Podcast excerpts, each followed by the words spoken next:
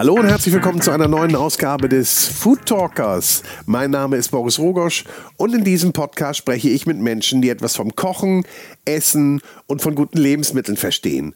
Und mein heutiger Gast ist Sepp Schellhorn und viele von euch, die gerne Kitchen Impossible schauen, werden Sepp kennen, denn er war schon einige Male zu Gast bei Kitchen Impossible. Oder du kennst ihn vielleicht aus seiner Kochshow bei Instagram. Sepp, was machst du? Jetzt war ich bei ihm in seinem Stammbetrieb der Seehof in Goldeck am See und das liegt in Pongau im Salzburger Land. Hier betreibt er eine ganze Reihe von gastronomischen Betrieben und war auch einige Zeit in der Politik aktiv, mehrere Jahre davon im österreichischen Nationalrat, was dem Deutschen Bundestag entspricht. Ich habe mich mit Sepp unterhalten und ihn gefragt, was er denn nun macht, denn er übergibt seinen Betrieb, den Seehof, an seinen Sohn Felix und er will sich erstmal ganz viel Zeit für sich nehmen und ein neues Projekt steht schon an, denn er geht wieder in die Schule.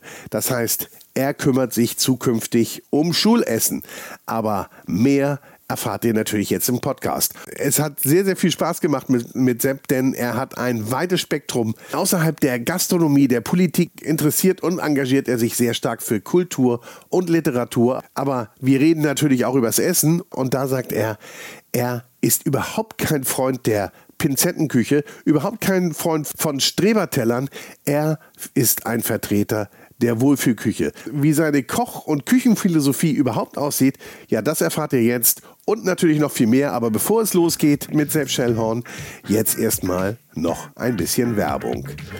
Und da darf ich euch die Cucinaria, den Küchentempel in Hamburg ans Herz legen. Hier gibt es alles für Küche, Kochen und Kaffeekultur. Auf 800 Quadratmetern Ladenfläche findet ihr über 8000 Produkte. Von A wie Austernmesser bis Z wie Zestenhobel findest du hier alles, was du in der Küche und am Tisch benötigst. Und natürlich auch eine wunderbare Espressomaschinenabteilung mit Produkten von ECM, Becerra, Rocket und Profitech. Dazu gehört auch eine Werkstatt für Wartung und Reparatur. Es gibt eine große Messerabteilung und natürlich Töpfe, Pfannen, Kochbücher, eine Kulinarikabteilung, also alles, was das Herz begehrt. Und für mich sowieso mein Lieblingsküchenladen. Ich gehe hier immer wieder gerne stöbern und einkaufen, weil es auch immer wieder was Neues zu entdecken gibt. Kommt mal vorbei in der Cucinaria in Hamburg-Eppendorf und entdeckt diese wunderbare Warenvielfalt oder shoppt online unter cucinaria.de. Also viel Spaß beim Shoppen. Und jetzt viel Spaß mit Sepp Schellhorn, präsentiert von Der große Restaurant und Hotelguide. Ich bin hier in Goldeck bei Sepp Schellhorn im Seehof. Und ich freue mich sehr, dass du mir die Zeit gibst. Ich äh, bin froh, dass du da bist, dass du den Weg nach äh, Österreich ins Salzburger Land gefunden hast, Boris. Es ist morgens früh, du bist schon ein bisschen länger auf, nehme ich mal an. Richtig, du schaust ja. noch verschlafen aus. War Hast du schlecht geschlafen? Wahrscheinlich ja. war es die Nervosität, mit mir zu sprechen. Das kann sein. Das nein, kann nein, sein. Nein, es ist Schmäh, nein. Ja? Nee, überhaupt nicht, nicht so. überhaupt nicht. Wobei dir rennt ja ein Ruf voraus. Welcher denn? Ja? Naja, also viele bezeichnen dich oder du dich selbst als Grantler. Du bist ja nicht unbedingt der konformste und der diplomatischste, oder? Nein, du sagst deine Meinung. Ja, ge gerade ins Gesicht, äh, in die Fresse, sagt man in Deutschland. Aber ich weiß auch nicht, ob die Norddeutschen zum Beispiel wissen, was ein Grant ist. Nee, wahrscheinlich nicht. Aber wir kennen Grantler. Was ist ein Grantler? Ja, den würde ich übersetzen als Nörgler. Nein. Und das ist nicht? Nein. Okay. Er ist kein Nörgler, der Grantler an und für sich. Also ich habe ja vom, äh, in dieser Kitchen Impossible Weihnachtsedition vom äh, Tim Raue ein schönes Kunstwerk geschenkt bekommen, der Grantler. Ähm, der Grantler in Österreich ist einer, der äh, ernst schaut, ähm, der ähm, etwas mit sich selbst nicht im Reinen ist, unzufrieden ist und das ein bisschen ausstrahlt, aber trotzdem nicht unfreundlich.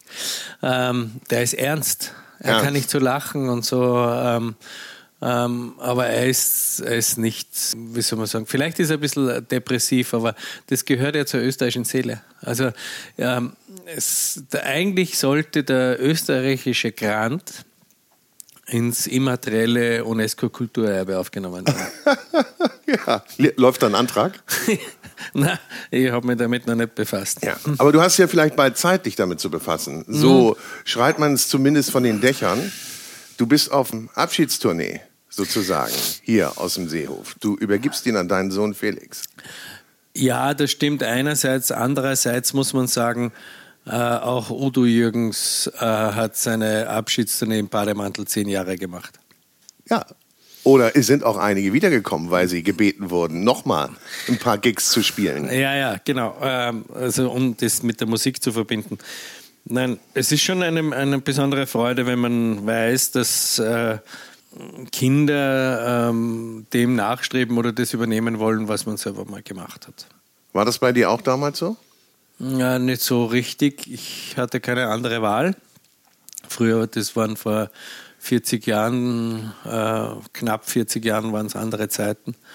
Äh, wir waren zwei Brüder oder wir sind zwei Brüder und der, der Ältere ähm, hat dann sozusagen in die Fußstapfen der Eltern zu treten oder so war das damals. Und ähm, die größte Keule, die Eltern austeilen können, war, wir haben das nur alles für euch gemacht, was ein totaler Blödsinn ist, aber sie haben es gesagt. Hm. Das verpflichtet natürlich. Ne? Und das, das ist Schuld das und Schuld ist auch. was Erzkatholisches. Und ja. Schuld ist äh, so das Leben mit Schuld aufzubauen, ist ganz schlecht. Wie lange hast du die mit dir rumgetragen? Das trage ich ein Leben lang mit mir ja. herum, weil äh, in, in, Deutschland heißt es ja auch Abitur, ja. in Österreich heißt es Matura ich muss jetzt dazu sagen, ich bin nicht unbedingt der beste Schüler gewesen damals. Für mich war halt genügend, das ist äh, vorher nicht genügend, genügend des sehr gutes kleinen Mannes. Ich bin nie sitzen geblieben, aber ich war kein guter Schüler, aber mir wurde das Abitur, also die Matura verwehrt. Und so, äh, ich glaube, das war die Initialzündung, warum ich so ein Gerechtigkeitsfanatiker geworden bin. Und glaubst du, behalte ich im Kopf den Gerechtigkeitsfanatiker? Ich bin übrigens einmal sitzen geblieben. Ja, macht ja nichts. Trotzdem, nee, nee, fand ich auch. Äh, Trotzdem damals fand ich schlimm und meine Eltern wollten mich von der Schule nehmen und haben gesagt, mhm. das ist dann halt nichts. Mhm. Konnte mich dann durchsetzen und habe das Abitur dann doch mit Ach und Krach gemacht. Mhm. Würdest du denn sagen, dass der Weg ein ganz anderer gewesen wäre? Oder geht man sowieso irgendwann seinen Weg? Findet man sowieso dann wieder auf die Bahn zurück, die Gibt es eine vorbestimmte Bahn? Na, vorbestimmte Bahn. Es gibt äh, kein Schicksal. Es ist nur das, was man daraus macht. Also ich glaube, ähm, das Wichtigste ist, dass man äh, dass Chancengerechtigkeit oder Chancen, ja, Chancengerechtigkeit und nicht Chancengleichheit, also Chancengerechtigkeit, dass einem das widerfährt. Mhm. Also das heißt, darum habe ich mich auch damals politisch engagiert. Ja, also egal wo du dich reinkniest, willst du aber dann das Außerordentliche erreichen. Ja, natürlich. Das Besondere erreichen. Na, nicht das Außerordentliche, sondern ich tue es ja nicht des Geldes wegen, sondern ähm, der Ideale wegen. Also das nennt naja, man dann Idealismus. Aber das ist ja heutzutage fast außerordentlich, weil du ja sicherlich dann antrittst, um zu sagen, ich will hier was verändern und ich will eigentlich das, was dort passiert, in eine andere Richtung bringen. Ist das nicht der Antrieb? Ja, äh, mein Antrieb war immer äh, bei dem, was ich tue oder was ich jetzt noch in Zukunft äh, tun werde, ist einen Beitrag dazu leisten, dass es besser wird. Ja, das ist gut. Ansonsten brauche ich es nicht machen, sonst verliere ich den Spaß dran. Ja. Ich habe zwei Zitate für, mich, für dich mitgebracht. Mhm. Möchte mal hören, welches dir näher liegt. Das Leben ist ein Kampf und solange du kämpfst, bist du noch nicht tot. Denn die Toten haben keine Kämpfe mehr. Das ist Arthur Miller. Und das andere ist, der Sinn des Lebens ist ein Leben mit Sinn. Robert Burns, schottischer Dichter. Mhm. Ja. Wo siehst du dich mehr? Ich würde ein drittes dazu nehmen. Ja. Die Katastrophe beginnt damit, dass man aus dem Bett steigt. Thomas Bernhard. Nein, äh, also das mit dem Sinn und der Sinn des Lebens ähm, ist schon ähm, so, hab, so betreibe ich auch äh, zum Beispiel oder haben wir gemeinsam dieses Hotel betrieben. Ähm, Dazu muss man äh, den Zuhörern erklären, Goldeck ist jetzt kein so ein hochtouristischer Ort. Äh, in Goldeck brauchst du ähm, was anderes, damit Gäste zu dir kommen. Und äh, die Sinnstiftung, unser, unser, unsere ganze Philosophie ist auf drei Säulen von Sinn aufgebaut. Das ist zum einen äh, die, die, die Kunst äh, ist eine Säule der Sinnstiftung, die Literatur ist eine äh, Säule und die Philosophie, Literatur und Philosophie gemeinsam und dann auch noch natürlich die Nachhaltigkeit mit der Küche. Und äh, diese drei Säulen äh, müssen einen Sinn ergeben. Und diese Sinnstiftung, weil schlafen und gut essen kann ich auf der ganzen Welt. Es muss einen besonderen Grund geben, warum die Menschen hierher kommen. Ja. Das ist die Sinnstiftung. Und darum äh, zieht es mich eher zu deinem schottischen äh, mhm. Dichter oder Literaten. Ja. Und würdest du sagen, dass das habt ihr, war das schon immer hier oder habt ihr das erst geschaffen? Das haben die Susi nicht geschaffen. Ja. Mhm. Das ist ein altes Haus aus dem, äh, ein, ein Wirtshaus aus dem Sieb, äh, von 1727 zum ersten Mal äh, erwähnt. Äh, und ähm, ich habe das 96 übernommen von meiner Mutter äh, die vorher 30 Jahre lang in der Küche stand. Und haben wir gedacht, irgendwie müssen wir uns abheben, weil äh, wir haben keine Chance gegen diese hoch in, äh, touristisch industrialisierten äh, Destinationen. Und wir müssen daraus ganz was anderes machen. Und wir haben uns dazu entschlossen, wir wollen sowas, wo wir selber gerne wohnen möchten.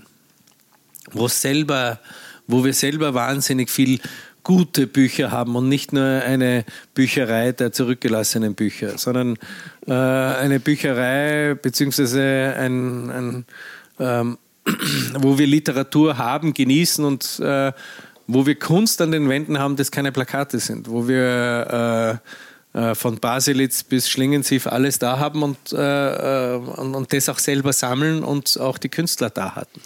Es fühlt sich ja hier auch fast wie ein Privathaus an oder auch zumindest der Raum, in dem wir sitzen, in der, ja, wie, wie wird er genannt? Blaue Salon. Der blaue Salon, ja. Das könnte jetzt auch bei dir im Wohnzimmer sein. Ja, ja. Also ja. Ist, so und, ist auch so. Und dieses Gefühl zu übergeben. So ist das Gehabe im ganzen Haus. Ja. So fühlen wir uns. Ähm, wie wenn du privat irgendwo wohnst und äh, in einem richtig geilen Bett schläfst und in einem richtigen also das, ist, das Schlafen ist sowieso eines der wichtigsten Dinge. Ja, das ist ja eine Frage. Ne? Was ist denn das Wichtigste? Also äh, Ernährung, also Nahrungsaufnahme, Schlafen, Vermehrung. Ja, um Vermehrung geht es mir jetzt nicht. Aber Nein, aber ich meine, das ist ja, aber ist ja als aber Schlafen, Schlafen, äh, erstaunlicherweise ist das, das eines der wichtigsten Dinge, von dem wir am wenigsten mitbekommen. Das stimmt. Schläfst du gern? Ich schlafe, ich habe früher sechs Stunden geschlafen, mittlerweile schlafe ich, glaube ich, neun Stunden. Also ich gehe früh schlafen. Ja. Äh, wenn ich am Abend die Küche verlasse, Früher bin ich noch an die Bar gegangen und habe da ein Gläschen mitgetrunken oder zwei oder drei oder eine äh, statt dem Hygieneachtel, statt dem Hygieneglas, wir sagen jetzt ein Glas Wein Achtel, äh, wurde es dann eine Frustflasche oder so. Das mache ich jetzt alles nicht mehr. Und Hygieneglas? Trink, Kennst du die Steigerungsstufe nicht? Erzähl nochmal. Hygieneachtel. Ja. ja. Äh, dann trinkst du das zweite, das ist dann das Reiseachtel. Das dritte ist das Fluchtachtel. Das vierte ist äh, dann das Panikachtel. Und das fünfte ist das äh, Sicherheitsviertel. Also das ist dann ein doppeltes Glas. Ja, okay. Also, also die Steigerungsstufe, wenn du zu lange an der Bar bist. Aber im Grunde genommen das mache ich nicht mehr und äh, jetzt gehe ich dann um halb zehn schlafen und schlafe dann in, in, bis in den Früh hinein und das tut mir gut. Das ist ein Luxus, oder? In meinem Alter äh, ist man sehr bescheiden mit Luxus. Kokettierst du gerne mit deinem Alter? Nein. Oder spürst du dein Alter? Ich spüre mein Alter körperlich, aber ja? ich freue mich aufs Älterwerden. Ich finde das alles lächerlich. Ich finde das wahnsinnig lächerlich, wenn sich so äh, 55-Jährige äh, anziehen wie 30-Jährige. Äh, meinst du mich? Nein, nein, du nicht. Nein, nein, du hast ja noch keine zerrissenen Jeans an. Ach so, also. sowas meinst du?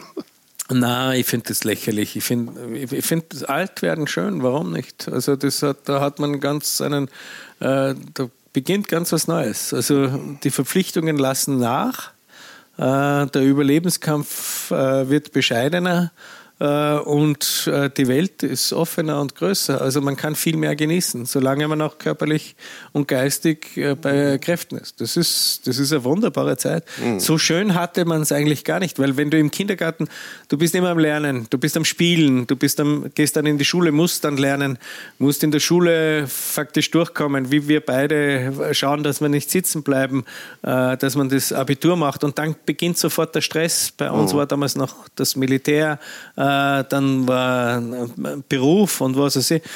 Jetzt wird alles langsamer, jetzt wird alles schöner, heller, wenn man äh, im Geiste dazu bereit ist.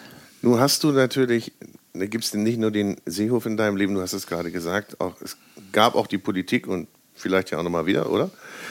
Lass ich mal so stehen. Und ihr habt ja noch ein paar andere gastronomische Unternehmungen. Das ist natürlich dann auch eigentlich, wie du sagst, äh, ein 24-Stunden-Job. Du nimmst dir jetzt die Freiheit, neun Stunden zu schlafen. Wirst du dich denn von den Betrieben auch? Nein, nein. also das Entscheidende ist, nein, das Entscheidende ist, dass ich den, den Seehof übergeben kann. Das ist das Stammhaus. Das, das der Seehof ist unser, äh, das führen wir in der fünften Generation. Mhm. Jetzt kommt dann die sechste. Das ist im Privatbesitz. Äh, der Bierführer ist auch im Privatbesitz, aber äh, Im Grunde genommen geht es mir eigentlich darum, in den anderen Betrieben habe ich selber nicht mehr so viel gekocht wie jetzt in der letzten Zeit. Mhm. Und äh, da bin ich einfach müde. Äh, das, ist, das ist eine Alterserscheinung. Mhm. Obwohl, was Neues hast du ja trotzdem angefangen. Ne? Ich glaube, du bist jetzt seit einem Jahr Instagram-Star und YouTube mit mhm. Sepp, was machst du? Sepp, was machst du, ja. Hast du dann, habt ihr damit gerechnet, dass das so erfolgreich wird, so ein Na, Zuspruch? Nein, es war ja, es, im Grunde genommen war es äh, daraus geboren, dass ich äh, genau vor einem Jahr im März äh, sehr verzweifelt war, weil ich keine Mitarbeiter fand. Okay. Ähm, und ich habe zwei ganz enge Freunde gefragt, die kannte ich aus meiner anderen Karriere aus der Politik noch. Ähm, äh, sozusagen im, im Norddeutschen nennt man sie Campaigner ähm, und gesagt, ihr müsst mir jetzt helfen, ich, ich suche Mitarbeiter, ich weiß nicht mehr wohin und wie aus. Und dann haben wir das geboren und Sepp, was machst du?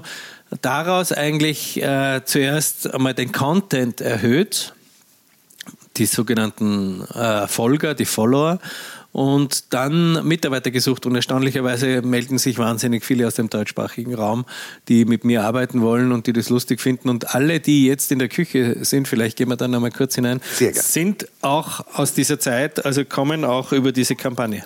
Ja, ist cool, oder? Das ist sehr cool. Das ist, war total innovativ. Und äh, für alle, die sowas machen wollen, DigiKnall heißt die Agentur. Das ist DigiKnall. Äh, DigiKnall. Das ist ja schon mal ein cooler Name. Ja, ja. Und äh, die, die, das sind super Typen. Und äh, eben, so habe ich meinen Content wahnsinnig erhöht. Äh, natürlich kam ähm, mein Verhältnis auch zu Tim Melzer dazu und so.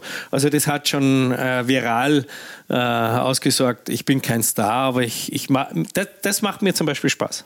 Ja, aber weißt du, 100.000, über 100.000 Follower, ja, die dir folgen auf Instagram. Ja. Und ich glaube, ihr macht das einmal die Woche oder wie häufig? Wir machen es einmal die Woche und drehen sechsmal ab. Ja. Also das heißt aber auch, das ist auch so. Also das wird nicht zweimal gedreht, dreimal gedreht oder viermal gedreht und fünfmal geschnitten, sondern äh, Handy auf Videobutton.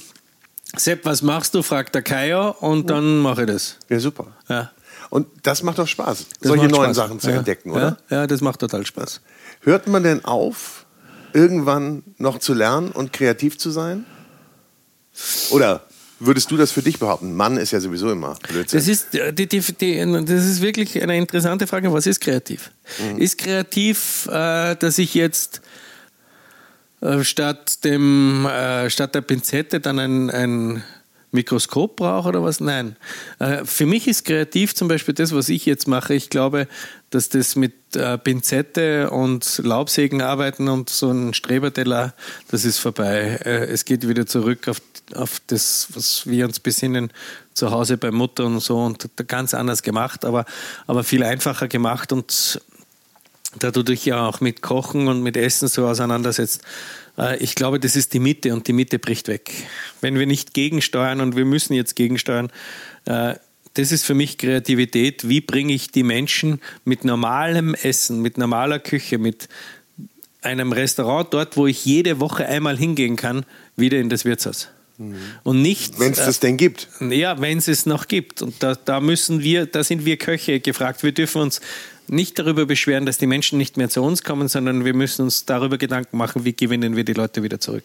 Mhm. Das heißt, große Ware, also das heißt gute Qualität äh, zu einem halbwegs erschwinglichen Preis und zu einer Kreativität, die es früher mal gegeben hat. Mhm. Jetzt meine ich nicht Schinkenrolle oder so, aber vielleicht ein bisschen was anderes. Schinkenrolle. Ja, hat es auch schon lange Schinkenrolle mit äh, Spargel. Ja, Schinkenrolle mit Spargel. Du bist doch ein Spargelfan, habe ich gehört. Ich bin totaler Spargelfreak. Äh, äh, Schinkenrolle mit Oberskren heißt es bei euch, oder? Meerrettichsoße. Ja, genau. Äh, nein, nein, ist mir jetzt nur so gerade eingefallen. Muss ich auch wieder mal irgendwie machen. Aber ist es denn dafür, äh, also zu spät ist es ja nie, aber es ist ja ziemlich viel missgemacht worden in den letzten Jahren, Jahrzehnten fast. Ja? Die Leute haben sich ja in eine ganz andere Richtung orientiert. Ich meine, wenn wir über Systemgastronomie sprechen, Convenient-Produkte und, und, und, wissen die Leute denn überhaupt noch, was gut ist? Ich glaube, das, da, fängt es ja schon mal an und das vielleicht verrate ich da jetzt ein bisschen zu viel, aber so, äh, also um, der Ursprung, die Auseinandersetzung mit dem, weil du mich gefragt hast, die wissen gar nicht mehr, was gut und was schlecht ist, beginnt in der Schule, im Kindergarten. Äh, dort muss das Schulessen nur mehr ganz billig sein. Mhm. Äh, und das ist der Ursprung, warum auch keiner mehr ein Verhältnis hat dazu, warum ein Wiener Schnitzel bei mir 28 Euro kostet. Mhm.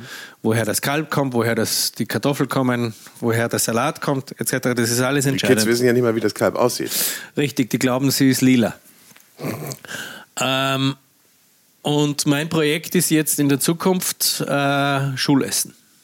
Ich äh, habe ein, äh, eine Firma gegründet, wo wir äh, mit dem 24. März es vorstellen und in, einem, in einer großen Stadt in Österreich äh, Schulessen flächendeckend ähm, praktizieren. Wir bauen dazu extra eine große Küche.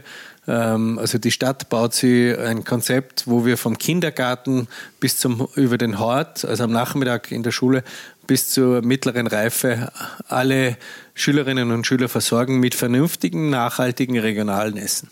Super.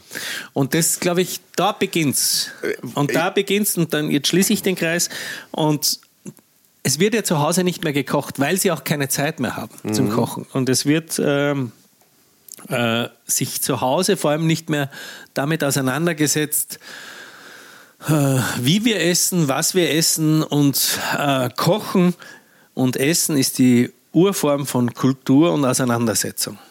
Früher hat man äh, Küchen gehabt, äh, in den, äh, wo die Räume abgeschlossen werden. Jetzt werden wenigstens architektonisch Küchen gemacht, die einheitlich sind mit dem, mit dem Raum, äh, wo man isst. Also das heißt so kombinierte Räume die Auseinandersetzung muss wieder herkommen. Also das Kochen, das gemeinsame Kochen muss wieder äh, voranschreiten und nicht der orangene Radfahrer. Du meinst den Lieferservice? Das ist das Schrecklichste, was ist. Weil das sind, das, ich, ich verstehe das. Ich, also äh, manchmal denke ich mir, okay, jetzt remple ich ihn mit dem Auto oder ja. mit dem Fahrrad. Ich bin persönlich ganz stolz, dass ich den noch nie bestellt habe. Ich habe das einmal probiert. Ja? Und ich frage mich heute noch, was zum Teufel reitet diese Menschen, die gleichzeitig sich eine lauwarme asiatische aufgeweichte Nudel zu Hause reinziehen und dann vielleicht noch diesen Scheiß bei TripAdvisor hineinschreiben oder sonst irgendwie, mhm. wie es in meinem Restaurant ist und welchen Preis ich meine, dass es überhaupt Gastronomen gibt, die in ihrer Ausweg- und Hoffnungslosigkeit 30 Prozent, also das heißt, wenn, wenn ein Gericht 10 Euro kostet, kriegt der Wirt nur 7 Euro. Aber du das hast es ja Ausweg und Hoffnungslosigkeit. Ne? Ja. Oder, es sind, oder es sind sogar Ghost-Restaurants. Ja, die, die gibt es auch. Mittlerweile gibt ich kenne in Wien, äh, die machen sechs so Ghost-Restaurants in einer Küche. Ja. ja. Aber das ist doch das, das mangelnde Bewusstsein für Qualität und, und das Geschmacksempfinden hat sich doch komplett verändert. Und ich werde mal vermuten, mutmaßen, dass ihr, wenn ihr anfangt mit eurer Schulküche, dass ihr da erstmal das, die Gaumen schulen müsst, der Kids, dass die da überhaupt rankommen. Falsch. Nee? Wir fangen bei den Eltern an. Ja, das ist gut. Also wir fangen bei den Eltern an, gehen dann äh, über die Kinder und das erproben und weil das Problem ist ja, äh, dass die Kinder, dass das erste ist immer von den Eltern, hast du was gegessen? Mhm. Und Bestimmt, Kinder ja. sind ja so konditioniert und sagen, nein, ich habe heute nichts gegessen. Warum hast du nichts gegessen? Weil es was gegeben hat, was ich nicht gekannt habe, weil es grauslich war, sagen sie. Mhm. Es war nicht gebacken, es war äh, keine Bolognese, keine Spaghetti, es war was mit Gemüse und das mag ich nicht. So. Und das ist, wie ich mich mit Kindern auseinandersetze zu Hause. Auch wenn ich diesen Podcast jetzt höre und daneben für die Kinder Karotten, Gurken und Paprikaschnitze oder die Kinder schnitzen lasse und sie dann probieren lasse, Eben noch dann, besser, ja. dann werden sie auf Gemüse konditioniert. Dann wissen sie, was ihnen schmeckt. Ein Radieschen ist vielleicht zu scharf, eine Tomate ist vielleicht zu süß. Ganz egal was, aber wenn ich das nicht mache, sondern nur das einzige Küchenwerkzeug die Schere ist oder der Mikrowellenherd, dann kannst du es vergessen. Also muss es ein ganz anderer Part der Erziehung sein und auch, auch eigentlich ein Schulfach sein, oder? Eigentlich müsste es ein Ernährung. Schulfach, weil im Grunde genommen ist es ja auch so, das ist ja nicht so, dass das billig ist. Im Grunde genommen ist das Trash, also ungesundes Pressfleisch zu relativ teuren Preisen, weil das wird ja, äh, äh, also es müsste ein Schulfach sein, wie überlebe ich einfacher und gesünder. Also das heißt einfacher, billiger und gesünder. Also das heißt zu lernen, welches Gemüse ich verwenden kann, mit welchen Jahreszeiten ich arbeiten kann, wann ich Marmeladen einkochen kann. Und, und das kommt erst dann viel später. Aber das Gemüse oder, oder ähm, in, in Deutschland, glaube ich, äh, ich glaube, das ist so, im Osten von Deutschland gibt es ein Unternehmen, das heißt Essbare Landschaften. Ja. Ja, das habe ich großartig gefunden. Da, damals da haben wir vor 15 oder 20 Jahren damit angefangen, bei essbaren Landschaften einzukaufen, weil wir Dinge einfach gelernt haben, die ich selber verlernt habe. Also Mhm. ich habe äh, was Wiesen hergeben, was Ja, ganz was viele Wildkräuter, ja, ja. Die waren die Wildkräuter. ersten eigentlich, die angefangen genau. haben. Und jetzt haben wir eine Kräuterhexe, die bei uns äh, jeden Tag äh, einkaufen geht, äh, auf der Wiese Pflücken einkaufen geht, Pflück, einkaufen sagen wir. Aber nichts. Aber das, das kannst du natürlich auch mit den Kids machen. Du kannst Genau. rumlaufen und sagen, guck, das kannst du essen. Und ich meine, wir haben ja viel zu viel Angst vor irgendwelchen Sachen, die da rumfliegen auf dem Boden. Gut, dann wird dir noch erzählt, da ist der Fuchs vorbeigelaufen und, und der Hund und hat dagegen gepinkelt, kannst dann auch nicht essen. Aber dann müssten wir doch eigentlich weitergehen und in den Schulen auch Schulgärten einführen. Ja, also wir haben ja da oben, ich habe ja gegenüber vom Seehof, äh, ist ja auf der anderen Straßenseite haben wir äh, einen Hektar Grünfläche, das heißt äh, Anbaufläche. Und da ernten wir drei äh, Tonnen Gemüse und Kartoffeln im Jahr. Daneben ist die Schule, die Volksschule. Und wir haben denen angeboten, äh, ein eigenes kleines, äh, Bitte. äh, aber Und? nichts. Warte, jetzt muss ich kurz unterbrechen, weil das ist die Müllabfuhr. Und wenn die Ach so. Der Chef muss sich um alles kümmern, ne? Und, und äh, die Volksschule nebenan und wir haben denen das angeboten, dass sie hier ähm, eine Fläche bekommen. Aber dazu brauchst du halt die Lehrkräfte auch dazu. Die Lehrer müssen ja, das ist ja nicht auf dem Lehrplan. Ja. Was sollen die denn? Du musst ja selber eine Affinität haben. Du musst ja Eigeninitiative haben als Lehrer, um zu sagen, das will ich machen. Und du hast ja dafür, musst dafür ja extra Zeiten dir nehmen. ja, das stimmt. Äh, aber es hat einen guten erzieherischen Wert für meine Mitarbeiterinnen und Mitarbeiter. Weil wir haben keinen eigenen Gärtner. Wir machen das selber. Wir, wir sehen selber ein. Wir ziehen selber die Karotten raus, also nicht maschinell. Und wenn du selber die Karotten rausziehst und dir nach zwei Stunden der Rücken wehtut, dann schmeißt du auch weniger weg, wenn du sie putzen musst. Ja, klar. Ja, ist so. Natürlich. Ihr macht das ja schon länger. Ja. Ihr, du hast ja den, sagen wir mal, den neumodischen Gedanken der Regionalität, äh, ist ja für dich nichts Neumodisches. Ist, Na, ja, ist ja waren- ein alter Hut eigentlich. Wir waren, wir waren ziemlich, wir waren ziemlich äh, weit vorne oder waren einer der ersten. Ich kann mich noch erinnern, ich habe meine Söhne, die waren damals äh, no- noch in der Schule eingepackt und mit den Küchenchefs meiner anderen drei Unternehmungen haben wir eine Reise nach Skandinavien gemacht, weil Skandinavien war damals das Mekka der Regionalität, äh, der Neuerfindung des Brotes und sind darauf gefahren und das ist jetzt, glaube ich, 16 Jahre her oder so. weil ich selber orientierungslos war. Ich wusste nicht mehr, bringt das noch mit Steinbutt und Gänsestoffleber und Hummer und was weiß ich was und, und war angepisst von dieser äh, Plattenküche und, und dann sind wir da raufgefahren und wieder runtergefahren und haben beschlossen, äh, wir machen jetzt auf Regionalität. Das war im März waren wir oben, im Mai haben wir dann den Holzofen da oben gebaut, haben angefangen, ähm, äh, Sauerteigbrot zu machen äh, und Gemüse anzubauen und haben äh, die Landschaften nach S-Bahn abgegrast. Mhm. Mhm. Das war im Frühjahr, das war total spannend, das war total interessant und dann haben wir uns einen Radius gesetzt und so komme ich jetzt wieder zum Spargel und habe äh, auf die Karte geschaut und gesagt, wo ist der nächste Spargel? Und der nächste Spargel war ähm, im Chiemgau und das sind 120 Kilometer. Darum haben wir dann gesagt, R 120. Ja. Weil das Fleisch, und das stimmt wirklich, das Fleisch haben wir seit jeher ja. immer nur aus der Region bezogen. Also bei uns gibt es kein Schwein, bei uns gibt es Lamm, Kalb, Rind und Wild. Und Hühner, da tue ich mir heute noch schwer, regionales Huhn zu finden. Aber. Ähm, das heißt, ihr habt auch keinen Seefisch mehr?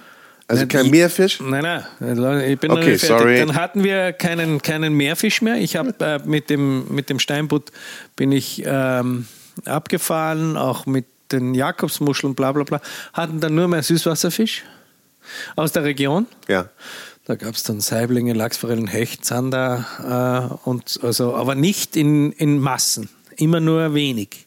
Also die Verknappung, das ist ein marktwirtschaftliches Prinzip, Verknappung führt immer zu besseren Preisen oder zu höherer Qualität. Und äh, so haben wir uns äh, durchgearbeitet, in der, abgearbeitet an dem ganzen System äh, bis vor einem Jahr. Und vor einem Jahr haben wir dann wieder beschlossen, das ist jetzt mittlerweile eine Lüge, weil jetzt macht es jeder. Und wenn du, wenn jeder sagt, er macht es, mhm dann ist es nicht mehr ehrlich. Weil das funktioniert nicht mehr. Und, äh, das ist eine interessante These. Ja, je, jeder hascht einem Trend nach. Und, und mhm. genauso wie du jetzt äh, auch äh, beim Kochen, bei den Stilen, kriegst du jetzt auch schon alles Convenience fast so hergerichtet. Du kriegst mhm. es ja fast schon so geliefert. Und genauso ist es mit der Ehrlichkeit der Nachhaltigkeit. Und dann haben wir gesagt, okay, wir stehen jetzt vor folgendem Problem. Teuerung, äh, kommt nächstes Jahr, also jetzt 2023 auf uns zu. Ähm, die Meere sind überfischt. Ist es überhaupt äh, apodiktisch so sinnvoll, wenn eh schon nichts mehr Freifang ist, sondern alles gezüchtet? kann man höchstens noch über den, den Weg der Erreichbarkeit mhm. der, der, der, Lebensmittel zu uns diskutieren. Und man dachte, okay, jetzt ist 2023 ist das Jahr von Steinbutt Ole. Noch einmal Steinbutt. Nächstes Jahr können wir uns den eh nicht mehr leisten. Okay. Und so haben wir mir das gedacht. Und so das letzte ich, Mal Steinbutt. Ja, das letzte Mal Steinbutt. Äh, aber beim Fleisch bleibe ich immer noch dabei. Kein ja. neuseeländisches Lamm, kein äh, äh, australisches äh, ähm, Wild oder so. Nein, da bleibt alles beim Alten. Äh, bei den Fischen sind wir wieder ans Meer. Wir Österreicher sind ein Binnenland und wir sind ja noch monarchistisch so geprägt, dass wir glauben, Dresd gehört noch immer zu uns. Ja, na gut, dann, dann geht's ja. ja, dann geht's ja. Dann geht's ja. Gehen wir mal kurz zurück. Aber trittst du denen nicht da vors Schienbein, denjenigen, die sagen, hey, wir haben jetzt die Regionalität für uns entdeckt und wir machen das jetzt mal? Und wir, äh, wir, wir versuchen das auch ernst zu nehmen. Natürlich gibt es immer die, die dem Trend folgen und sagen, machen wir auch, schreiben wir auch ran. Natürlich, äh, wir lügen uns ja tagtäglich in den Sack. Das ja. ganze Leben in der Werbung und überall besteht ja nur aus Lüge. Es ist immer, wird immer gelogen. Mhm. Äh, es kommt halt dann auf die also in der Werbung äh, lügt man uns vor, wie schön das Leben ist mit einem Lottogewinn oder wie schön das Leben ist mit, aber bis du den Lottogewinn hast, hm, verpulverst du natürlich einiges. Bringen wir uns ja auch bei, dass die Milchschnitte gesund ist. Oder, oder wie gesund oder wie umweltfreundlich ein Auto ist oder was weiß ich. Es ist ja mhm. komplett wurscht. Oder die Milchschnitte, ja. Und im, im Grunde genommen kommt es halt nur auf die Intensität der Lüge drauf an. Und wenn man merkt, es ist ein Modetrend, dann setzt jeder drauf. Und wir wissen aber genau gleichzeitig, das kann sich nicht ausgehen. Wir können gar nicht so viel bio und regional erzeugen, wie wir verkaufen. Das funktioniert nicht. Ja, das funktioniert in der Landwirtschaftspolitik nicht. Es funktioniert auch nicht, dass wir, äh, und jetzt fängt die Politik eh schon wieder an zu diskutieren, dass wir nicht nur batteriegesteuerte Autos fahren können. Wir brauchen Auswege und äh, der Trend oder, oder, oder die Meinungen gehen halt da auseinander und das müssen wir offen diskutieren können. Und dann müssen wir offen diskutieren, was ist nachhaltig, was ist regional oder was bleibt regional und was geht einfach nicht regional. Mhm. Und nur, dass ich nochmal kurz zurück, damals ja. waren wir wirklich die Ersten. Damals waren wir erzieherisch. Äh, im Frühjahr, wie wir begonnen haben, war ja alles noch schön und lustig. Ähm, die Gräser, die Wiesen waren voll. Du hast dann Kapuzinerkresse und was mhm. weiß ich was. Und du hast äh, Bachkresse und Schilf. Wir haben äh, einen Zander auf unserem Schilf gebraten oder so mit unserem Schilf auch gearbeitet. Dann kam Weihnachten. Dann kam Silvester. Und dann hast du gefragt, okay, was mache ich jetzt? Mhm. Und dann habe ich mir keinen Steinbutt mehr, kein Silvester, keinen Hummer, keinen Kaviar, keine Gänsestoffleber. Dann habe ich einfach das Institut von Kraut und Rüben gegründet. Und damals war das total neu. Also die ja. kamen mit Erwartungshaltungen zu uns und, und ich habe ihnen dann gesagt, pass auf, wenn Sie bei uns seid, leistet sie einen Beitrag, dass die Gesellschaft besser wird. und das hat er damals total gezogen. Ja, ich, wer meine... Das war damals, boah, also wenn du eine geschmorte rote Zwiebel äh, mit was weiß ich was gehabt hast, äh, mit einem Fenchelkraut, mit einem fermentierten oder mhm. sonst irgendwie, da haben die gedacht, oh, das habe ich überhaupt noch nie gegessen. Während ich schon den x-ten Hummer gegessen hätte ja, ja. ja, Und so. Aber jetzt macht es eh schon wieder jeder, jetzt kann man das schon wieder vergessen. Du willst immer ein bisschen weiter vorne sein. Ich muss ja. Ja, ja. Also ich muss du, ja. du würdest keinen Trend folgen. Na, versuche nicht. Du willst Trends machen. Na, ich versuche einfach anders zu sein. Na, okay. Trend, ich bin kein Trendsetter. Auf, okay. auf keinen Fall. Okay. Ich bin ja nie, ich habe immer äh, bei der Tischkultur da war ich zu konservativ, immer weiße Teller. Wenn einer gekommen ist mit eckigen Teller, mit Schieferteller oder so, dann hätte ich den am liebsten schon nachgeschmissen und gesagt, schlechte. Ja, die, die Menschen verwechseln ja häufig mal Tradition mit Konvention. Ne? Ja. Das ist ja gefährlich. Und du bist ja eher, also was das Essen angeht, sagst du, bist du eher traditionell, das höre ich so raus. Es kommt, es kommt drauf an. Oder ist es eine naja, wie ich, ich, war ja, ich habe ja das Glück gehabt, bei also es gab einen ganz berühmten Koch, der ist leider schon verstorben in Österreich, der Jörg Wörter. Äh, der war Witzigmann-Schüler und Eckhard Witzigmann lebt noch und so.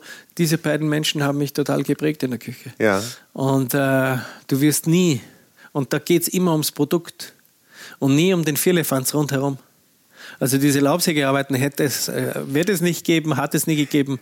Äh, und da geht es immer nur um, die, um diese drei Komponenten, um das Produkt Fleisch oder Fisch oder Gemüse, das, die Gemüsebeilage und die Sättigungsbeilage. Diese drei Produkte und die müssen perfekt sein. Und die müssen perfekt abgestimmt sein und immer auf einem weißen runden Teller, nie auf einem eckigen Teller. So. Habe ich jetzt verstanden. Zusammengeräumt, fertig aus. Ja. Und das ist, das ist, weil ich, ich will mich nicht ablenken lassen von irgendwas. Ich will ja. mir beim Essen äh, von dem Geschmack äh, inspirieren lassen von dem natürlichen Geschmack. Wir verunstalten ja heutzutage schon oft. Äh, ich habe kürzlich erst einmal einen, einen, einen Skrei gegessen, der war so mit Chiliöl behaftet, dass ich gar nichts mehr vom Skrei gegessen habe. Dann brauchst du auch keinen Skrei.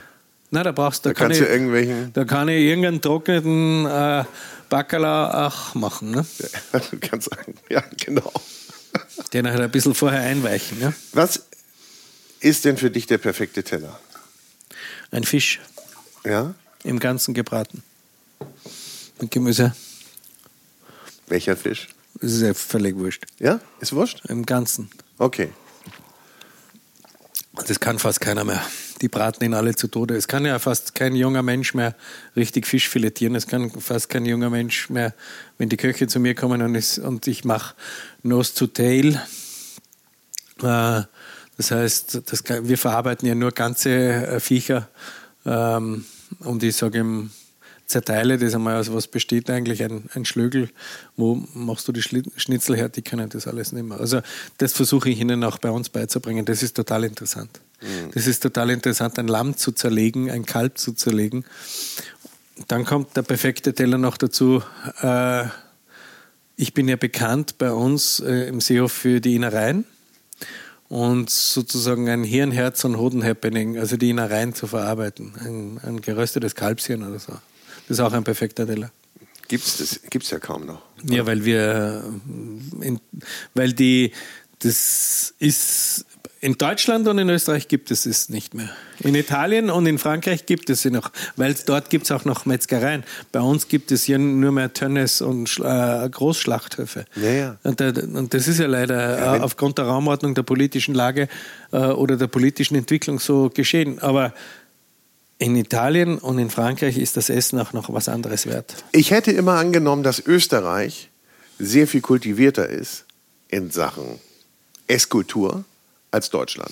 Da sind wir euch leider zu nahe. Scheiße. Da seid ich ihr hätte uns es euch gewünscht. Da seid ihr uns ein bisschen voraus, weil äh, genauso mit der Raumordnung und mit den Supermärkten und mit den Märkten äh, den falschen Weg gegangen sind. Und bei uns, wie in Deutschland, wie in Österreich, geht es einfach nur mit der Aldiisierung. Du taxierst ein Restaurant nur über den Preis, wie viel kostet ein Bier, ein Spritzer und das Wiener Schnitzel. Und das darf es nicht sein. Du sagst nie, dort gibt es den Spritzer mit äh, gelben Muscatella zum Beispiel mit dem Wein. Äh, äh, der kostet ein bisschen mehr, da gibt es das bessere Bier. Sondern äh, äh, so, das muss, geht einfach nur über den Preis.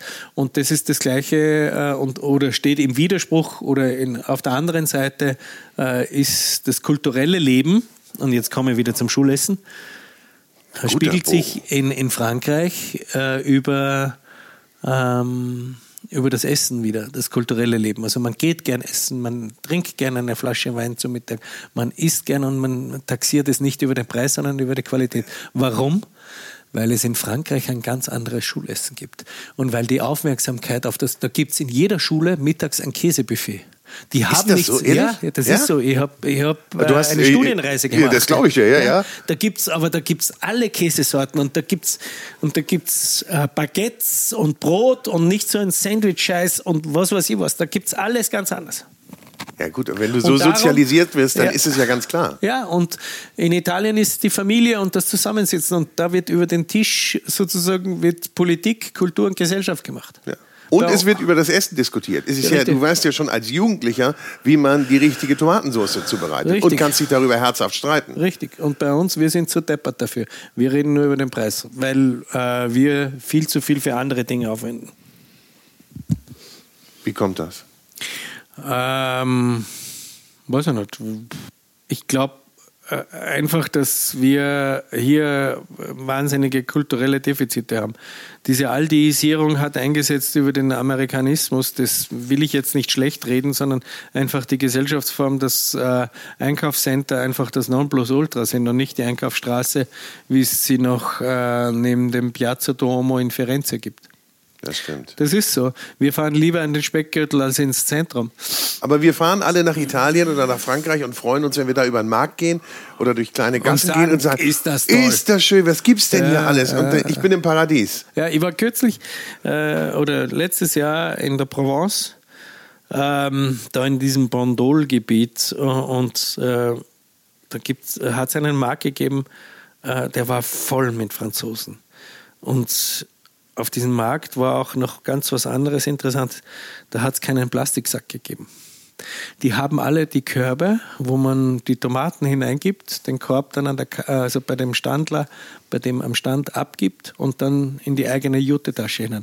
Das hat mich total fasziniert. Und vor allem Produkte von Fischen und Gemüsen, die du bei uns gar nicht mehr kennst, weil sie gar nicht mehr angebaut sind, weil äh, sozusagen bei uns gibt es ja nur mehr Monokultur äh, in Form von Tomaten, Monokultur in Form von äh, Bohnen oder sonst irgendwas. Ne? Ist es nicht auch so ein anderes Thema oder aber verwandt, äh, dass in Frankreich auch keine Lebensmittel mehr weggeworfen werden dürfen von den Supermärkten? Die dürfen es nicht mehr vernichten. Da zahlst du Strafe. Ah, ja, das kann schon sein. Äh, Das finde ich auch gut. Ne, ich meine, hat ja auch Es was mit ja- Wertschätzung zu tun. Wenn du überlegst, in Deutschland, wahrscheinlich in Österreich auch, ist Containern verboten. Ja? Ja. Äh, wenn du da dich an die ja noch guten Lebensmittel ranmachst, Ja, Äh, vielleicht hat es auch einen erzieherischen Wert für die Supermärkte, weil ich überlege es mir dann dreimal, ob ich um 17 Uhr oder um 18 Uhr nachmittags äh, noch einmal äh, äh, Brot aufbacke. Mhm. Ne? Ja. Wie ich einkaufe. Das ist ja natürlich ein Haushalten damit. Mhm. Und äh, da ist mir lieber, ich habe früher waren, haben die Bäcker alle um 12 Uhr zugesperrt. Das stimmt. Die waren um, ja. Mhm. Aber die hatten schon um 4 Uhr auf äh, und haben dann das frische Brot verkauft. Ne? Und jetzt sind das Teiglinge, äh, also noch nicht ausgebackenes Brot, das aus Rumänien oder China oder sonst irgendwo tiefgefroren kommt, weil es dort billiger zu produzieren ist. Du hast vorhin gesagt, du hast durch deine Instagram-Aktion, äh, was machst du, eben Mitarbeiter rekrutieren wollen und müssen. Und es ist dir auch gelungen. Wie sind die ausgebildet? Du sagst, die wissen nicht, wie man Fisch filetiert oder ein äh, äh, ja, die wissen schon, wie man äh, kocht. Äh, manche müssen nochmal Zwiebel schneiden lernen. Manche können das alles schon. Manche wissen, wie man eine Soße ansetzt, manche nicht. Das ist ganz unterschiedlich. Das interessiert mich aber auch nicht. Wenn einer das Interesse hat, wenn einer den Spirit hat und sagt, Kochen macht sexy, mhm. und das ist es so. Wenn du, das ist ungefähr wie ich gesagt habe, ich möchte als Jugendlicher Klavier spielen. Wenn du heute als junger Mann kochen kannst, kannst du immer alle beeindrucken. Alle. Alle Generationen, alle äh, Geschlechter, das ist alles wurscht. Du kannst, du bist der Chef im Ring. Und du kannst auch eigentlich überall arbeiten. Und du, bist, ne? und du kannst überall arbeiten, auf der ganzen Welt kannst du arbeiten und du bist das Gesellschaftstier. Hm. Weil du immer Leute um dich versammelst. Weil es bei dir immer cool ist weil es bei dir immer lässig ist und weil bei dir der, der, der Burger geil ist, genauso wie das Filet Wellington. Mhm. So. Und äh, das ist, und, und so merke ich, ich habe jetzt mehr Anfragen, als wie ich Menschen unterbringen kann bei mir in den Küchen. Ich setze mich dann immer mit den beim Bewerbungsgespräch zusammen und dann ist das Entscheidende für mich, wie ist der? Was ist er? Wir essen dann gemeinsam. Okay, also es gibt kein, gibt kein Probekochen, keine Probe, kein Probearbeiten, es gibt nur. Das habe ich von Witzigmann gelernt, ja. Ah. Ist total interessant. Das glaube ich. Das ist cool. Wie verhält er sich am Tisch? Was, wie setzt er sich damit auseinander? Ist er schnell? Ist er, kann er mit Gabel und Messer umgehen? Äh, hat er den Ellbogen am Tisch? Und so. Das ist, ist zwar dekadent, was ich jetzt sage, aber das hat was mit Kultur und Auseinandersetzung und mit Wertschätzung zu tun. Und Wertschätzung dem Produkt gegenüber und seinem Gegenüber am Tisch. Ja. Ja, ich meine, die können ja ganz viele auch nicht mehr in die Augen gucken. Mhm. Gucken nach unten. Ja, richtig. Ja. ja, das sind sie gewohnt vom Handy. Was würdest du denn wenn du jetzt nochmal in die Politik gehst, was ja nicht auszuschließen ist, sage ich jetzt mal, ähm, du auch wahrscheinlich nicht, bist du einer, der sagt niemals nie? Ich sage niemals nie, ja. weil es gibt ja viele Veränderungen im ja. Leben. Was würdest du jetzt ändern? Was wäre deine erste Maßnahme? Ja, das sind österreich-spezifische äh, Ansätze. Also ich würde in der Schule, beim Bildungssystem ansetzen, ja. um es auf den deutschsprachigen Raum umsetzen zu können. Äh, wir sind sehr föderal und doch nicht föderal. Also wir leben in einem Land, in Österreich, ist sehr nahe am Balkan gebaut, mhm. also Korruption. Äh, Österreich lebt in einem Land, äh, wo jeder für was zuständig ist, aber keiner für etwas verantwortlich. Das ja. ist so Föderalismus, der nicht gelebt wird. Mhm. Der bessere Föderalismus wird gelebt zum Beispiel in der Schweiz. Dort äh, stehen die Kantone äh, in einem Wettbewerb, nicht nur in der Steuer, sondern auch in der Bildung und sonst irgendwo und müssen für sich selber Steuern einheben und Steuern verteilen. Steuern, Steuern. Und wenn Steuern steuern, dann äh, haben wir in einem Land, wo einer der höchsten Steuerquoten ist, und das ist Österreich, den höchsten Input monetär gesehen, an Geld gesehen für die Bildung und den schlechtesten Output. Und äh, das ist Chancengleichheit und Chancengerechtigkeit. Da würde ich ansetzen. Ich würde mhm. Ganztagsschulen anbieten. Ich würde äh, äh, ein gescheites Essen anbieten und so würden wir uns kulturell ein bisschen verbessern und auch eine andere Wertschätzung etablieren. Das ist aber ein langer Weg, ne? Ja, es ist alles ein langer Weg, aber ähm, mein politischer Grundsatz war auch immer, geht nicht, gibt's nicht. Mhm. Du musst es probieren. Mhm. Und wenn du dann irgendwann einmal drauf kommst, okay, das funktioniert jetzt wirklich nicht, dann kannst du es aufgeben. Aber wenn ich es nie probiere, werde ich nie erfahren, ob es geht oder nicht geht. Nichts ist unmöglich. Naja, so auf die Art. Ja? ja. ja. Dein Schulprojekt, dein Schulessenprojekt, ja. ähm, das ähm, sagst du, startet ihr jetzt erstmal in einer Stadt?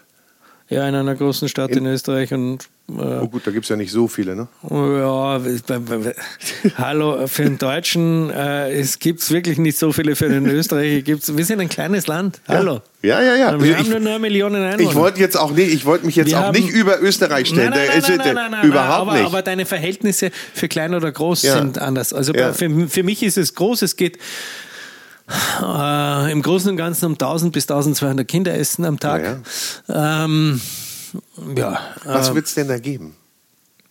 Hm, da gibt es andere Dinge, die die Kinder jetzt essen. Also wir, das war total interessant.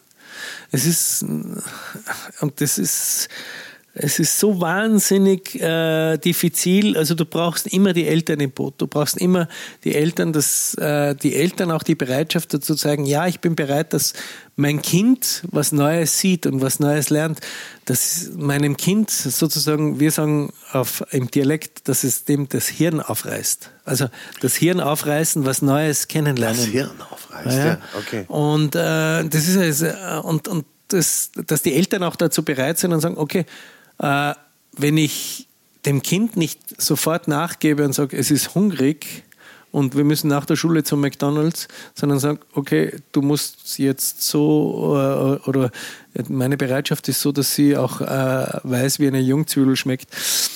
Jungzwiebel ist vielleicht blöd, aber irgendein anderes Gemüse dann. Äh, ähm, es wird Fisch geben, es wird viel Gemüse geben, es wird viel weniger Fleisch geben, weil äh, ich glaube nicht, ich glaube, der größte gesellschaftliche Hebel zu diesem Klimawandel, zu dieser Klimabedrohung ist nicht nur das Auto, sondern der größte gesellschaftliche Hebel ist der Verzicht auf Fleisch oder weniger Fleisch. Mhm. Weil die Fleischproduktion die größten Methangase erzeugen. Also das heißt, wir, ich bin in einem Wirtshaus aufgewachsen vor 40 Jahren, 45 Jahren, na, sagen wir vor, ja, ja, vor 45 Jahren äh, wir aßen immer im Nebenraum am Holztisch in der alten Gaststube äh, mit meinen Großeltern zusammen, wir Kinder. Meine Mutter kochte, um 12 Uhr gab es Essen und es gab nur zweimal in der Woche Fleisch. Und zweimal in der Woche Fleisch äh, war ausreichend. Also es Klar. gab dann Gemüse, es gab äh, jeden Freitag entweder Fisch oder äh, eine Mehlspeise, sagen wir bei uns, mhm. Kaiserschmarrn oder sowas oder Topfnockerl. Aber zweimal in der Woche den Festtagsbraten am Sonntag und einmal am Mittwoch. Und es war ausreichend. Und das möchte ich heute sehen. Jeder Haushalt hat mindestens einmal am Tag Fleisch. Mhm. Und viel zu viel. Und wir, wir kleben uns an den Straßen fest. Äh, ich meine, da haben Sie schon einen richtigen Punkt, dass Sie auch den Verzicht, dass die meisten und 99 Prozent derer, die sich auf die Schla Straße kleben, auch äh, Vegetarier sind. Aber gleichzeitig äh, können wir nicht die, die mit dem Auto fahren, auch verteufeln, sondern jeder kann einen Beitrag dazu leisten. Er kann mit dem Auto fahren, soll er halt weniger Fleisch essen. Jeder kann einen Beitrag leisten. Ja, es ist aber ein gesellschaftliches Thema, ja, weil mhm. das ist ja auch, isst du zu viel Fleisch, bist du sicherlich auch anfälliger. Gesundheit. Gesundheitlich. Ich meine, das ist ja. Wen habt ihr denn alles drin bei so einem? Wen musst du alles reinholen? Holst du da auch die Krankenkassen in so ein Projekt Nein. rein? Ist alles das zu ist, viel? Das, das, ist, wer, wer, wer lange fragt, geht Stimmt. lange eher. Entschuldige, ich nehme die Frage zurück. Ich habe einen großartigen Bürgermeister gefunden, der mich selber kontaktiert hat. Ja, und der hat gesagt, wir setzen jetzt was auf, wir machen was Neues. Wir verdoppeln das Essensgeld. Das heißt, mhm. Äh, statt 3,29 Euro kostet es knapp 6,40 Euro und äh, du hast 6,40 Euro für ein, ein gesundes, dreigängiges Menü. Natürlich sind das kleinere Portionen und das ist ausreichend. Das Gleiche müsste man eigentlich auch in den Krankenhäusern machen, aber das ist dann ein Das ist Thema. dann das nächste Projekt. Ja, ja, okay. in, in, Krankenhäusern wirst du ja vom Essen krank und nicht gesund. Ja, das ist ja ekelhaft, was es da gibt, muss ja, man einfach so sagen. Das ist eine Zumutung. Davon wirst du wirklich krank. Wir haben damit angefangen, dass du den Seehof übergibst. Mhm. Was wünschst du dir denn, macht dein Sohn anders als du? Oder soll er alles gleich machen? Nein, auf keinen Fall. Er muss alles anders machen. Es ist seine er muss alles anders machen. Er Oder er muss neue er muss Impulse rein. Er, muss gar nichts neu machen. Ja. Äh, also er muss gar nichts. Er kann alles machen, so wie er will. Also man darf nicht vergessen, ich habe, ich hatte in meinen, ich, man lernte aus seinem Leben. Äh, und sein Leben ist, ähm, mein Leben war geprägt in der Übernahme und in einem, in einem wahnsinnigen Generationskonflikt. Mein Vater fühlte sich hinausgedrängt. Äh, und das waren zehn Jahre des Horrors, weil man eigene Ideen hatte, die man nicht durchführen konnte. Zehn Jahre? Zehn Jahre. Äh, mein Vater, meine Mutter war sehr dankbar, dass irgendwer das übernommen hat, aber mein Vater fühlte sich hinausgedrängt. Und das ist mein Ansatz, also der Felix, der den Betrieb mit November 2023 vollständig übernimmt, hat dann alle Freiheiten und aber auch alle Verantwortungen. Und ich, wenn er sagt, kannst du bitte kommen eine Woche, ich möchte gerne auf Urlaub fahren oder sonst irgendwo, dann sage ich ja, ich bin da. Aber sonst, Ratschläge sind auch Schläge. Also ich gebe keine Schläge, ich gebe keine Ratschläge äh, und ich mische mich nicht mehr. Und wirst du dich dann fernhalten? Ja. Also bewusst? Bewusst. Und ich suche mal andere Betätigungsfelder, Schulessen ja. zum Beispiel. Und wirst du auch mal sagen, ich mache jetzt mal so ein paar Wochen, Monate gar nichts? Das wäre mein Wunsch. Ja? Das wäre mein Wunsch, wenn ich das, äh, das so rüberzubringen. Ich, ich lebe schon seit zehn Jahren den Traum, ein, äh, ein, halbes Jahr eine Auszeit zu nehmen, ein halbes Jahr über das Leben nachzudenken, ein halbes Jahr äh, aufzustehen und sagen, welches Buch lese ich heute? Meinst du, du kannst das? Das kann ich sehr gut. Ja? Das traut mir keiner zu, aber jeder, jeder der. Ja, also, jeder ich kenne viele, die das, die das nicht können und sagen, ich mache das und dann sich aber gleich wieder sofort irgendwie ein Projekt suchen. Äh, deshalb dachte ich auch bei dem Schulessen, dass das äh, schon das äh, Ersatzprodukt ist. Nein, nein, ist. ich habe in meiner politischen Laufbahn äh, schon immer davon gesprochen. Okay. Und jetzt habe ich die Möglichkeit, das umzusetzen. Okay. Also nicht nur große Klappe zu haben, sondern auch gute Hände dafür zu haben. Das ist gut. Große Klappe? Würdest du sagen, du hast eine große Klappe? Wenn es notwendig ist, ja, ne? Ja, voll in die Fresse mit der Politik. Also ja. nicht diplomatisch, sondern äh, aber ich habe immer noch alles so umsetzen können, also Gott sei Dank, klopfen wir auf Holz, aber Gott sei Dank, äh, was ich mir vorgenommen habe. Ich hoffe, du kannst deine Pläne für die Zukunft alle umsetzen. Und ja. es kommt bestimmt noch ganz viel um die Ecke geflogen, womit du heute noch nicht rechnest. Ja, sicher. Und äh, was es auf jeden Fall nicht geben wird von dir, Streberteller. Habe ich gelernt. Nie im Leben Streberteller. Pinzette, Gehört woanders hin. Pinzettenprinzessinnen oder ich bin kein Prinzettenprinz und ich bin auch kein, äh, der, ich war in handwerklich, äh, handwerklicher Ausbildung in der Schule schon schlecht und sage auch Laubsägearbeiten sind nichts ja. Gutes für die Küche. Gehst du denn testweise mal in solche Küchen und guckst dir das an, was es da gibt und wie die das machen? Ja. Ja. Also natürlich, äh, ich liebe Essen, ich liebe Gastronomie und überall gibt es was zu sehen und mhm. überall äh, kann man was analysieren für mich selber ist es halt einfach der falsche Weg, weil ich gehe ja nicht jede Woche in, in, in diesen gleichen Laden, sondern einmal im Jahr. Mhm. Der hat natürlich eine andere äh, Konstruktion von Mitarbeitern, von Lebensmitteln, von Preisen. Da zahlst du für ein Menü halt dann schon 280 Euro. Aber das kannst du halt auch selbst äh, einmal im Jahr leisten. Du willst es dir nur einmal im Jahr leisten. Ich, für mich ist viel das Interessantere, sind die Wirtshäuser was bekommt man um 50 Euro jede Woche? Ja, genau. Es ist ja nicht die Masse und wir müssen ja an die Masse denken. Ja, genau. Und wir, und wir müssen daran denken, äh, dass es die Masse braucht an Wirtshäusern, damit wir äh, kulturell nicht verarmen, damit wir nicht verdummen. Und ich hätte gedacht, in Österreich gibt es immer noch viel, viel mehr Wirtshäuser. Ich finde ja, dass wir in Deutschland eine extreme Dürre haben. Ja, ihr ja? seid uns fünf Jahre voraus. Ja, es ist noch viel schlimmer. Und ich es ist, äh, du findest überhaupt generell immer weniger Wirtshäuser, die überhaupt offen haben. Stimmt. Weil sie es weniger sie, leisten können. Ja, wie viele siehst du, die dann vergammeln, ja, vermodern ja, ja, und nicht genau. mehr. Ja, ja, das ist auch ein, ein Format, also das ist auch ein, ein Format, um das man sich kümmern muss. Sepp, es gibt noch viel zu tun, ich mache mir keine Sorgen um dich.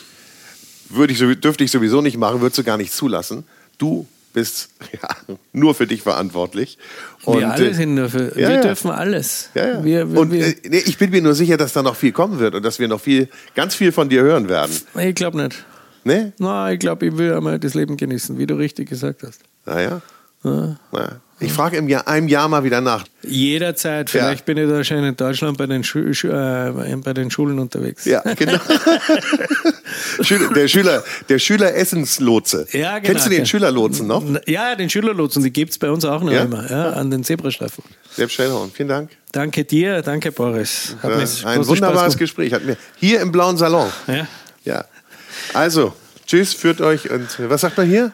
Äh, vierte. Vierte. Vierte. Ja. Und vor allem, weißt du, jetzt kommen wir mal der Schlusssatz. Äh, das unterscheidet uns Österreicher von den Deutschen. Der Österreicher ist immer so, äh, wurstelt sich immer so ein bisschen durch und sagt, passt schon, das kriegen wir schon hin. Mhm. Während der Deutsche, was mache ich jetzt? Kriege ich jetzt eine Antwort? Und wir sagen, das passt schon, das kriegen wir schon hin, irgendwie ja. geht sich das immer aus. Und das Leben geht sich immer irgendwie aus. Achso, ich dachte, du wolltest jetzt auf mich gehen. Ich nein. bin ja auch ein sensibler Kerl. Ich dachte, ich hätte zu sehr gedrängt jetzt. Ja? Nein, nein. Also ich bin, auch eine, ich bin auch eine zarte Seele. Es war eine kurzweilige Stunde. Ja, herzlichen Dank. Danke. Und ich sage herzlichen Dank fürs Zuhören. Schön, dass du bei dieser Episode dabei warst. Ich freue mich natürlich, wenn du den Podcast bewertest, likest, abonnierst und uns dein Feedback schickst. Und darüber hinaus ist es natürlich mir eine große Freude zu erwähnen, dass auch diese Podcast-Episode präsentiert wurde von der große Restaurant und Hotelguide. Ein Guide für Gäste mit Informationen und Inspiration, für Menschen mit Leidenschaft für kulinarischen Genuss. Und jetzt habe ich noch ein bisschen Werbung in eigener Sache.